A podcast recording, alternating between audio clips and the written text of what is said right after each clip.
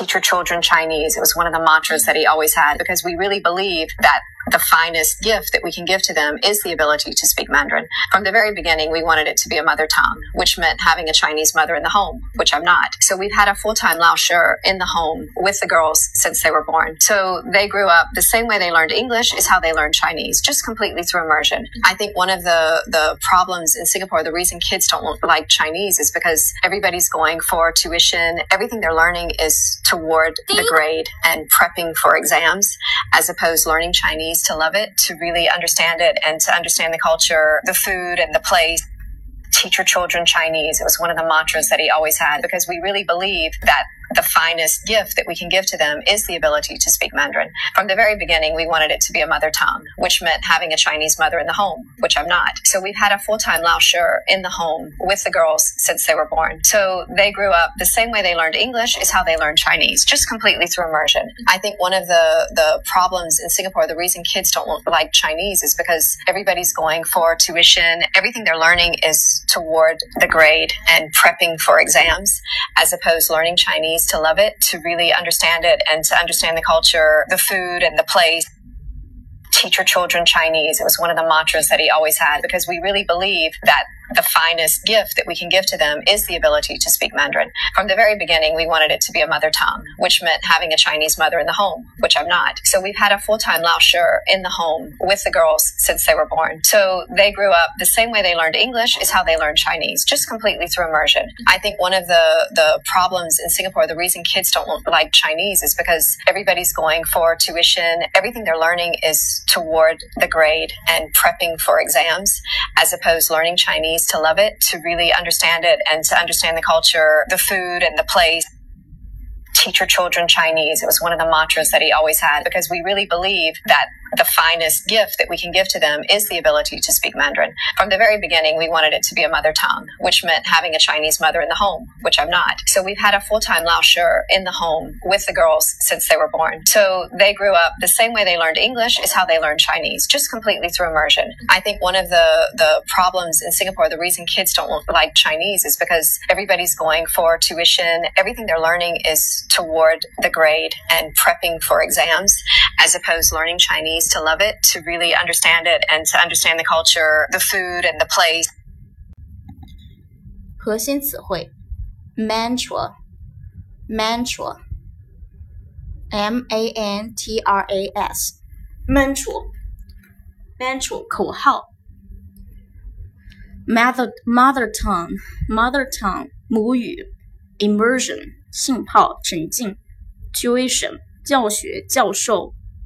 教授、讲授、指导；grade，年级、分数、评级；prepping，prep，prep，p r e p，prep 使自己或他人准备好；prep，mantras，mantras。Teach your children Chinese was one of the mantras that he always had.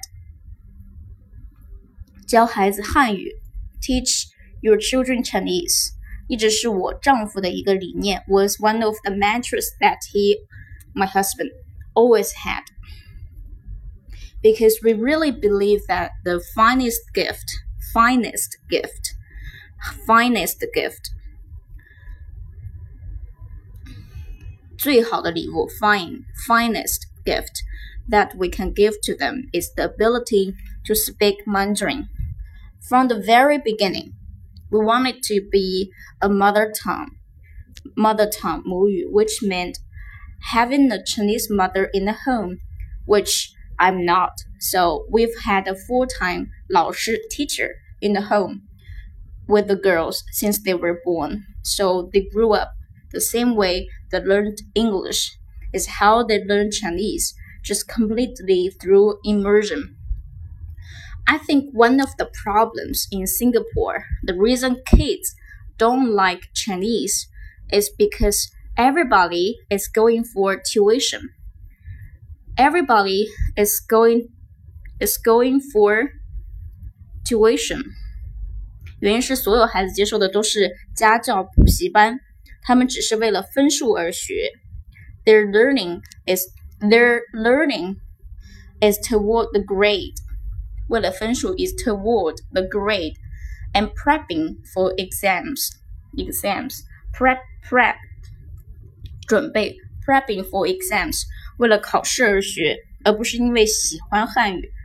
And as opposed to 而不是 as opposed to learning Chinese to love it, as opposed to learning Chinese to love it, to really understand it, and to really and to understand the culture, the food, and the place.